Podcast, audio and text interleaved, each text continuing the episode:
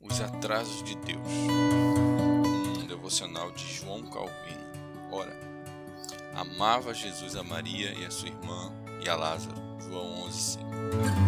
Essas duas coisas parecem ser inconsistentes uma com as outras. O fato de Jesus permanecer dois dias além do Jordão, como se não se importasse com a vida de Lázaro, e, contudo, evangelista dizer que Cristo amava Lázaro e suas irmãs.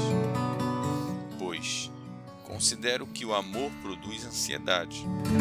Ele deveria ter se apressado imediatamente.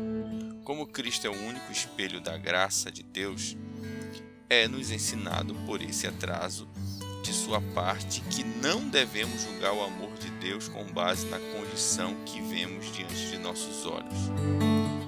Após termos orado, ele frequentemente atrasa o seu auxílio, ou para que possa ampliar mais nosso ardor em oração, ou para que possa exercitar mais nossa paciência e, ao mesmo tempo, nos acostumar à obediência.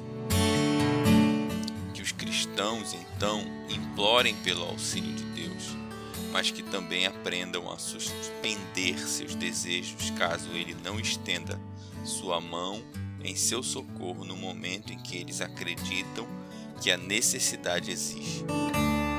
Pois, qualquer que seja o seu atraso, ele nunca dorme e nunca se esquece de seu povo.